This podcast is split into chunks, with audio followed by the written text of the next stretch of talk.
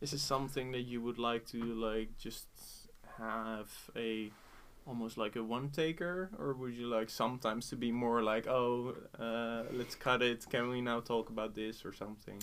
Um, if you, I would like it as a one take. Yeah, that's cool. And if you, for example, I don't know if you talk about university or employer or Sure. something like that, and after the fact notice, oh, I Oh, right. should not have said that. Yeah. No problem. This is not journalism. This Yeah. is trying to right. highlight Yeah, yeah, the work of community members. Yeah. Um. So um, I'll send you like an RC, like Oh, release candidate Yeah, of the episode. Sure. You tell me, hey, I want that to be cut out. If it is something about that you didn't want to say, or like, I think, yeah, you know, um, for example, network exception. Yeah. Yeah. Um, Jan got him to say his Oh. actual name, Oh yeah, yeah. and he didn't want that in the episode, Right, so we right, cut right. that out. Yeah, yeah, yeah. So- that makes sense. yeah, yeah, yeah, yeah, yeah. Yeah, no, um, like I've done that before, so I'm not really worried about it. It is that I have kind of a tough situation at the work, the uh, the job that I'm currently having. Ooh. Them, uh, yeah, so that's a spicy one. Is, is that um, a topic to avoid, or is that something to ask about? Um, well, it's not related to Matrix, so it's more like Oh, to okay. avoid, I think. Okay. Um, but other than that, uh, yeah, everything's just uh, something that I love to talk about. So yeah, Yeah. we have plenty of other things, I think. Okay, I think um, I hope we're ready to start. Yeah. Hopefully that will give me enough to talk about. Yeah. Um, and I mean, we'll I'm just I'm a to student, and I have politics stuff, and I have Matrix stuff, so there's plenty to talk about. So Okay. Uh, target duration will be something like 23 to Yeah. 30 minutes or something Yeah. like that. Okay.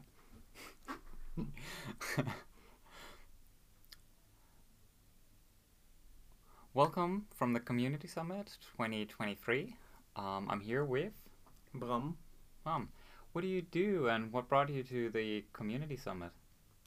Um, well, what brought me to the community summit is the fact that I was here last year and I really liked it so much that I decided to come back.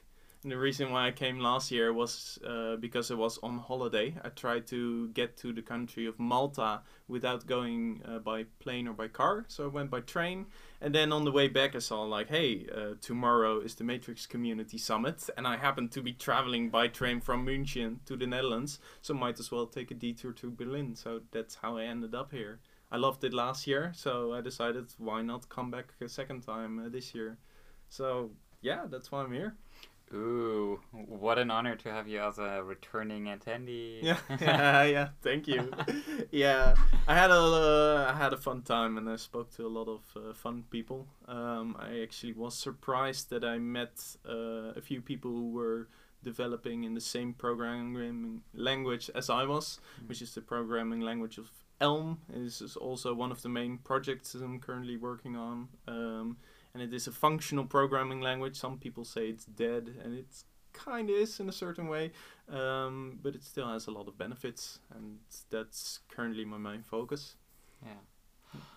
I notice uh, I said attendee, but actually it's more, much more like participant because like you do an active contribution to the Matrix ecosystem in collecting state event types. No, uh, not Yeah. not just state event types, right? Is any event type Yeah.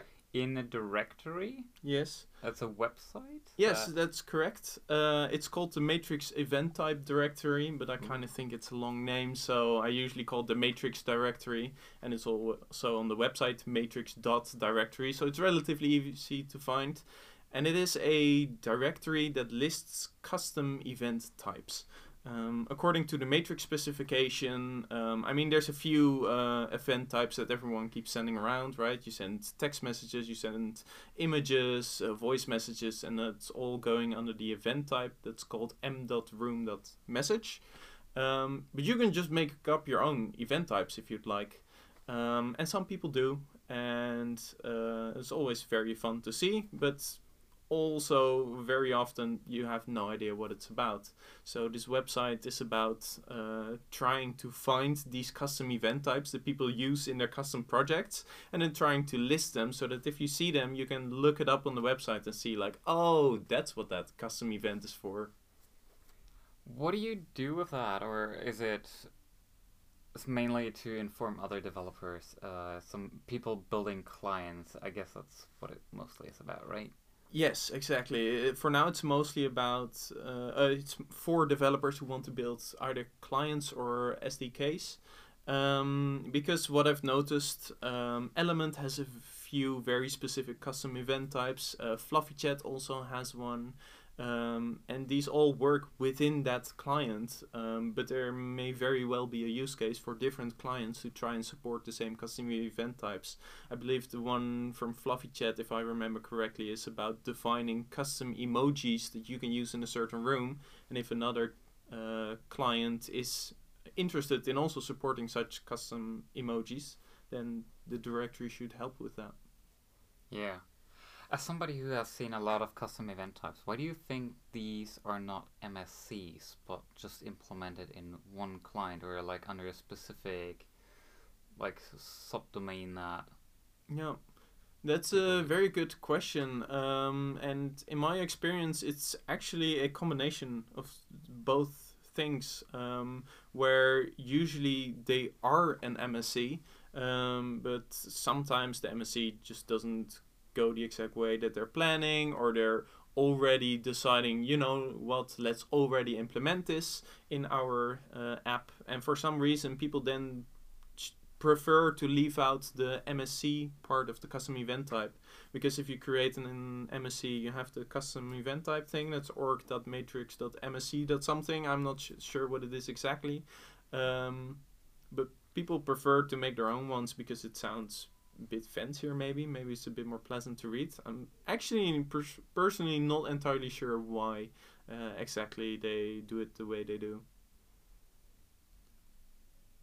Mm, yeah. Is it possibly also to show some kind of ownership of like hey we're still shaping this and like we want to define the schema before before anybody else does? Yeah um, well that may very well be possible um, and something else I've also noticed that I just uh, came up with is the fact that uh, not every event type will perfectly fit into the matrix specification. Uh, the matrix specification is currently a document that uh, explains how you can chat with each other, how you can do VoIP, and some other things. Uh, but if you want to build a very specific client or you have a very specific use case, it may not necessarily you know pop up in the specification in a week from now. Um, examples that I would be thinking of is a collaborative whiteboard uh, app. Um, you might already want to build it without having to wait months or maybe a year or maybe longer for the matrix specification to come up with a well-defined system and also at the same time um, people may be more inclined to just you know hack an app together that and to see if it works rather than trying to uh, build a well thought out MSC that is meant to dictate how the entire Matrix ecosystem is going to create a collaborative uh, workspace. What's your take on this? Would you actually ha- want to have this as part of the Matrix core spec, or would you prefer like like entire applications, like for example this whiteboard idea as as they're separate. Um, I think like, should it yep. be a chapter inside of the matrix spec or should it be a separate document? I think for very general purposes, there sh- uh, they should be defined in a matrix specification, like instant messaging and VoIP and that type of stuff. Uh, but as you get more specific, um, then it I think it's better if it's community driven. Um, for example, I myself built a chess client uh, on top of Matrix where people can log in with an access token or with their username and a password, and then they can just play the game of chess. And it is using custom event types that I defined, defined, and I don't think well maybe the Matrix uh, specification team is very interested in de- defining exactly how you're supposed to play chess on top of Matrix. But also, I mean, the Matrix specification also meant to be a bit simple and short. So I don't think there's space for everything. And for examples like those, I think it's better if the community kind of works together to decide how you define playing a game of chess. Okay, yeah. Have you built any any more games? Is that like a collection or like? Uh, well, actually, this is the first one that I built on top of Matrix. Um, I really like to uh, build some simple games every now and then. Um, and uh, I, I built it in Elm because in Elm I'm trying to build uh, a Matrix client because every now and then I have a funny idea to create a funny game. Uh, but I'm always like, but I want to do this collaboratively. And all my games are currently just static web pages that you can open in your browser and then play against yourself or someone who's sitting next to you. Um, but Matrix is such an amazing use case to just be able to say like, okay, well now you can do this with other people. Um, so one of the earlier games that I've uh, built is uh, what's called Quantum Checkers, um, and it was kind of um, I uh, I was uh, applying for a job at a company that was looking for people who were able to program and to investigate how good people were at programming. They asked them uh, to build the game of checkers and um, because checkers is kind of on that level of complex where you don't need that much time to program it, but there are a few challenges that uh, challenge you to think about how you're going to structure your code. Um, but I was a bit cocky and I also thought, yeah, checkers is a bit too easy. You know what? Let's add quantum mechanics to the game and then have them play that game and see how that fares and that type of stuff. And then, well, they didn't really understand how the game worked, but I I got the job anyway, so I guess it's a good thing. yeah and uh, yeah, you can still play it on uh, my website nowadays. So yeah, it still works. Ooh, I'll make sure to link that in the show notes. Yeah, thank you. Confident yeah. enough that it still runs. Yeah, it's de- yeah, yeah, definitely. Yeah, yeah. That's also one of the features of Elm. Uh, they basically give you the guarantee that once it compiles, it doesn't give any runtime errors ever anymore um, which is what really attracted me to the language. And uh, Quantum Checkers is built that way as well. So I'm actually quite confident that uh, I still haven't had a runtime error to this day. So I'm quite confident it still works. Okay. Yeah. That sounds good. Uh, as a developer, like somebody who maybe isn't too familiar with custom event types, um, what are the first steps? Like, I'm I'm a chess player.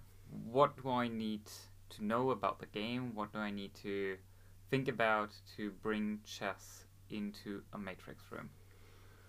Um, I don't know. That strongly depends. Uh, you mean as a developer, or yeah, somebody who who knows programming, who knows Yep. like how to Right. look, eventually work myself into becoming confident enough with with Right. Matrix. Yeah. But like, what were the steps you went through when when you said, okay, I want to bring chess to um. to Matrix? So um, the way that I was thinking about it, um, I mean, it was part of my development of building a connection to Matrix to be able to put things on top. And my thought was mostly I want to have a simple library where I don't really need to care about how exactly this is going to be transferred from one browser to another. I just want to be able to dump JSON data and then see what comes out. Um, and that's basically how I started building uh, the chess client. Um, and especially for the game of chess, uh, there's this uh, notation that's called PGN notation, and it's basically a way to define a chess game, uh, every move that has been made so far, as a string. Um, so how the chess client works is that every time that you make a move, you just dump the PGN notation of the current state of the game into Matrix, and then the other browser receives that PGN notation and is like, oh, I guess the opponent made a move and it's now my turn. So now um, uh, the other client will allow their user to make a move, and that way they just keep pinging back and forth a simple string that's kind of packed packaged into a JSON object, and that way it well it just works.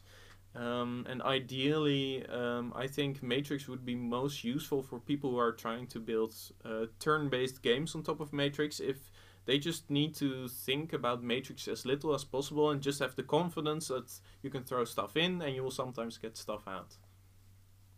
So to summarize, you found a way that others had already serialized a state, like a snapshot of this Yes. game, Yeah. and then posted that in in messages and taking t- like two people taking turns. Yes, um, exactly. Yeah. Oh, that's Yeah. that's quite good. Yeah, and there was, I mean, there were some uh, small extras, of course, like f- verifying that uh, you aren't taking two turns and that Oh. some p- players uh, who are not involved in the game are making moves and that type of verification. But other than that, it's actually rather simple to implement.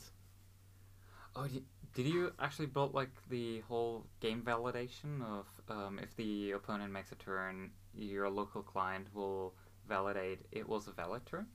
Um, well, yes and no. Uh, in a sense, yes. um, I I was a bit lazy or smart, however you put it, uh, and I did use a chess library that Yeah. can validate PGN notation, and I then used it to compare the strings and be like, okay, well, is this the next turn compared to the previous one?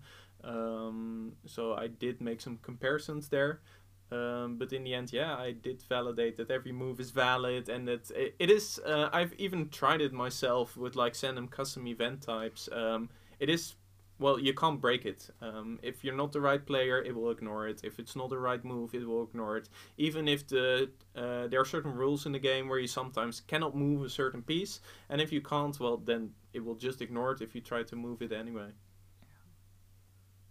The directory you have there, Yes. um, and maybe also your chess game, does it use regular events that are in the timeline and will eventually fade out, or does it use the state events which are always present and described kind of like a state, like a, Yes. a permanent data point inside of the room?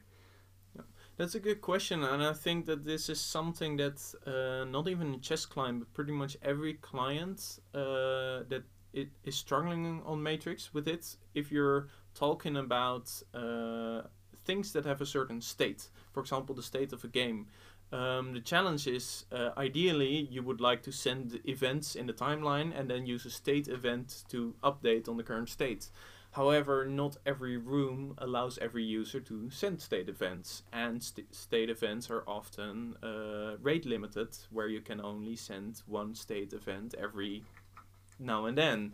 Um, so there's kind of a trade-off to be made, and how I uh, approached it was by uh, whenever you send an event. Uh, or you make a move in the chess game, you basically link to two timeline events that have happened in the past. And the first one is what was the previous move, so you can compare the current move against the previous one, and what was the event that initially started the game, or, or the event where we both agreed to play the game. Um, because you can use that event as an identifier to be like, oh yeah, well, this is the ID of the game in a certain way. Um, and if you have the specific IDs of those two events, you can easily look them up. Um, that way, you kind of solve the problem with states because every time you send an event, you, you basically just give a background on, oh, well, in case you don't remember anymore, this is how we started the game and this was our last move, so now you know all the context. Um, that does mean that if two people stop playing a game for a very long time and a lot of other stuff in the room happens, then they might, uh, the clients might forget about the game. Um, however, what I've found is one way that you can get around that is by using account data. Because there is, uh, I don't know if there is any rate limit at all on accounts data, but if there is, it is a very, uh, uh, very lenient rate limit, which means you can just store state uh, data not in the room itself, but actually on your account. So uh, maybe the rest of the room who isn't playing a game might forget about the game, but you as a user will remember uh, the the idea of the last move that has been made, and therefore you are able to verify. Uh, oh, right, I was still playing a game in this room. I can look it up. Oh, yeah, there it is. So ba- basically, I solved the issue with trying to ignore state events specifically, but moving all the state data to the account data on the specific room, so that sure it is private and sure other people maybe won't know about it, but at least you, as the person who's actually using it, you won't forget about it. Okay, that's a genius idea. Yeah, yeah, thank you. then I guess the the beauty of defining it as as a standard, like as something that you can serialize and put into like a matrix room, is that different people can implement it in their clients and have like a different interface for it, but it will still be compatible. Yes, exactly. Playing the game. Yes. Have you actually experienced anybody like you have this list of the event types that are custom to specific clients or Yes. specific implementations, be it a widget, be it an extra client. Yeah. Have you noticed other others taking inspiration from this and actually implementing it into their clients? Uh, so far, unfortunately, not at all. Um, I haven't noticed anyone copying any custom event types, or at least, uh, let me phrase it this way: I haven't seen anyone use any uh, event types that looked like they weren't theirs. For example, um, I know that uh, the company Nordeck creates a lot of widgets um, that, in theory, can be used by everyone because they're custom event types, so they are easily readable. But I haven't seen anyone that's not part of Nordeck use those custom event types. Um, and there might be a few reasons for it. I think the, the, the most important reason is that if you're building a custom client, it's just easier to define all the ways that your client is communicating by yourself and not having to uh, yeah apply a certain specification or just make it up yourself that's just way easier um, and i think the secondary but also important reason is that it's just difficult to look up um, most projects have the intent of being very open and even if they're open source then um, yeah it really has the intent of sharing it with everyone.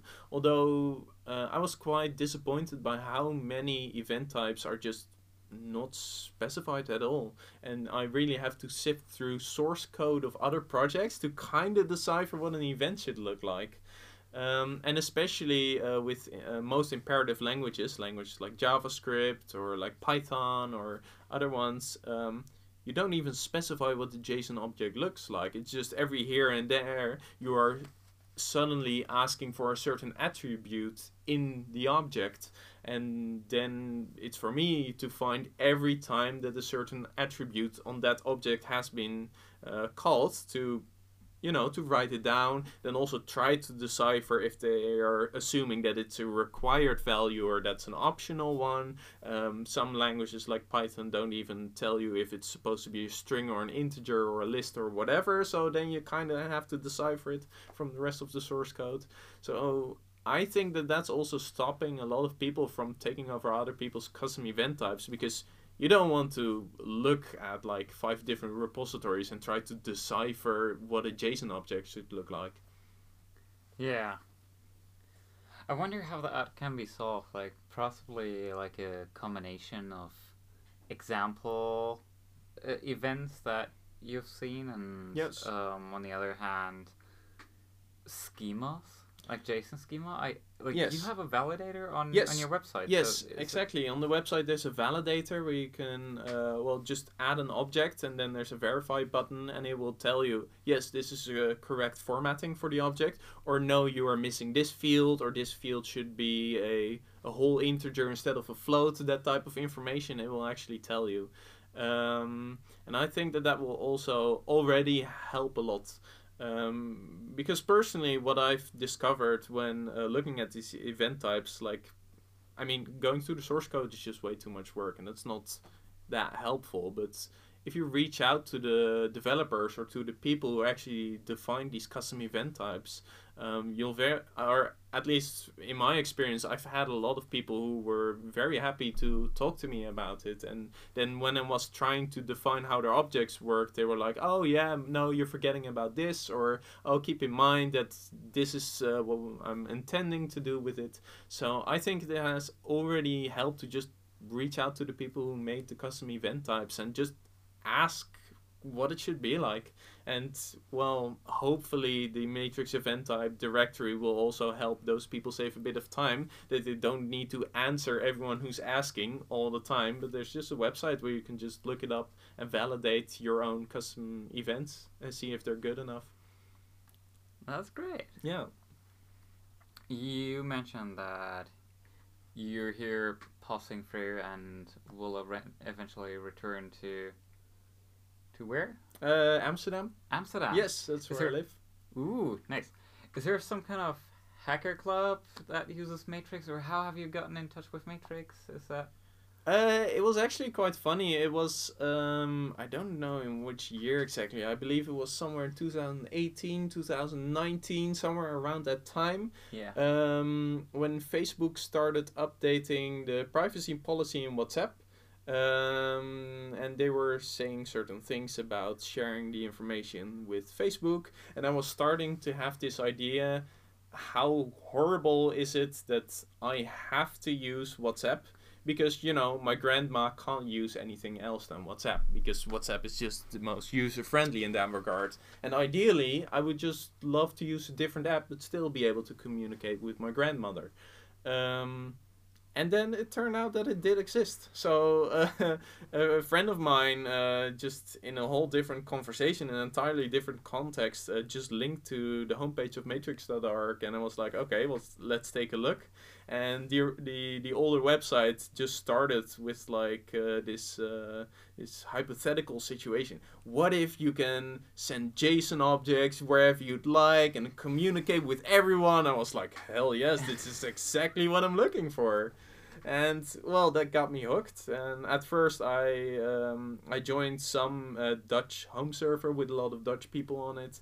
Unfortunately that home server doesn't exist anymore but it was a, fu- a fun group. And at some point i was like yeah well i like the fact that i'm kind of in charge of my data but i'm still not really in charge of my own data so let's try setting up my own home server uh, and I did, and that worked really well, except it was an old computer. Uh, It was actually that old to the point where it had a sticker on it that said that it was compatible for Windows XP.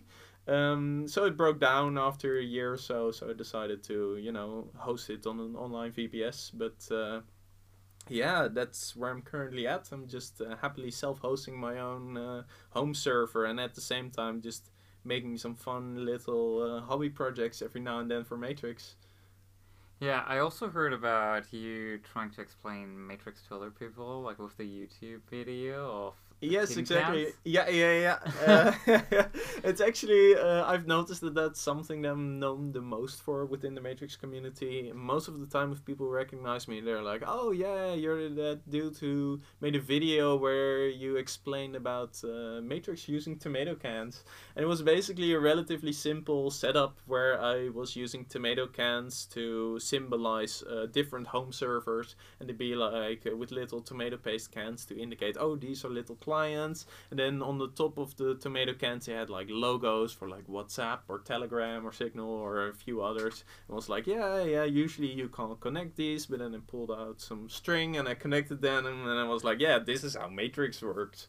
And uh, yeah, it was a terrible uh, video quality. I really, I truly recorded it on my potato camera on my phone, and the audio is also terrible. And I mean, uh, I, I guess that's always a thing with recording YouTube videos. Like you're you're spending so much time trying to get the script, trying to record it, trying to edit it, and then you're like done, and, and it's like the best you've ever made, and then you publish it and you watch it back, and you're like, this is just pure shit. Like, who even wants to watch this? This is way too long. It's a 16 minute video, and I, I think that I, I, I myself wouldn't even watch a video like that if it was longer than five or six minutes. But I guess that is how it works with uh, yeah with publishing videos. It's really tough, but it's still something that people appreciated, which I'm very grateful for. Um, because I spent a lot of time in it, and I hope that it helps explain Matrix to some people. Yeah, can you explain a little bit about the behind the scenes? Like, what made you represent the Matrix servers with tomato cans? Did you have some tomato cans, like just lying around? Oh or- well, yeah, well, um, yeah. It's even a clickbaity title, or I believe it's like 600 tomatoes prove how to defeat big tech or something like that. Yeah, Oh, okay. Um, yeah. Um, back then, um, I was in a time where I was uh, I wasn't studying my master's degree. I was still in my bachelor's degree, um, and I was kind of bored. So. And I had a lot of hobby projects in my spare time that I always got to, but I never finished them. So at some point, I gave myself the challenge of, you know what? Every three months, I have to finish a challenge. It doesn't matter um, if I've started them way too long ago or whatever, or it doesn't matter how big it is, how small it is. I just have to finish something that I can be happy with. And uh, well, I did a few t- things like building a D&D town generator. Uh, my bachelor thesis also counted as a project for me, so that was something. But I also decided to, you know what, let's just make an explainer video for Matrix because I was explaining Matrix to a lot of friends of mine, and they were you know, they were just having the eternal stare and they were like saying, uh huh, without really understanding what I was saying. So I was like, yeah, no, might as well just make a video about it and try to, you know, push people in the direction where I don't need to use WhatsApp anymore at some point. Um, and to be fair, I don't really use WhatsApp anymore at this point uh, because I, my account has been banned twice. Uh, because I try to. Uh, I mean, I am running a WhatsApp bridge, but I try to then run uh, the WhatsApp client on my burner phone in a virtual machine. Uh, and WhatsApp didn't like that, so I got kicked out of it. Um, so I don't need to use WhatsApp anymore, I guess. Um, but I still think, uh, yeah, it's a nice outcome, and it's even something, uh, especially now that I'm trying to go into politics, that I kind of can brag about by saying, "Oh yeah, um, I've been banned for by WhatsApp because I wanted to use it in a way that didn't give away all my private information, and now they don't want it anymore." Uh. that's that's quite good. Oh, Yeah. gosh, yeah. Uh, to cl- kind of close the circle, Yes. like we're here at the summit. yes. What are you still looking for? What have you already enjoyed? Um, Um, for for the summit specifically, yeah. mean? Um, yeah, well, I really enjoyed the bar camp yesterday. Um, I loved uh, the, the talk from Matthew at the start of today uh, about uh, Matrix 2.0. Uh, and I really loved the one about the collaborative board design from Nordeck uh, that uh, uh, I think the name is Kim gave. Um, and unfortunately, I'm already leaving tomorrow at the end of the day, so I'll be only be here in the morning.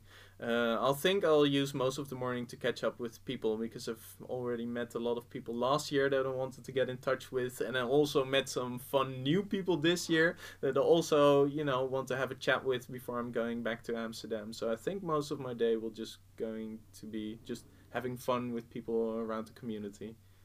That sounds good. I Yes. wish you all the best for having fun with all the people that we have over here. Yes, thank um, you. That have made their way to Berlin. Thank you so much, everybody who came. Um, and yeah, thank you so much for coming Yes. here, Yeah, having you're the welcome. interview. Like- yeah, yeah, it was pleased to be on the uh, podcast. Yes. another episode recorded, another community member highlighted, and that's it. Yay!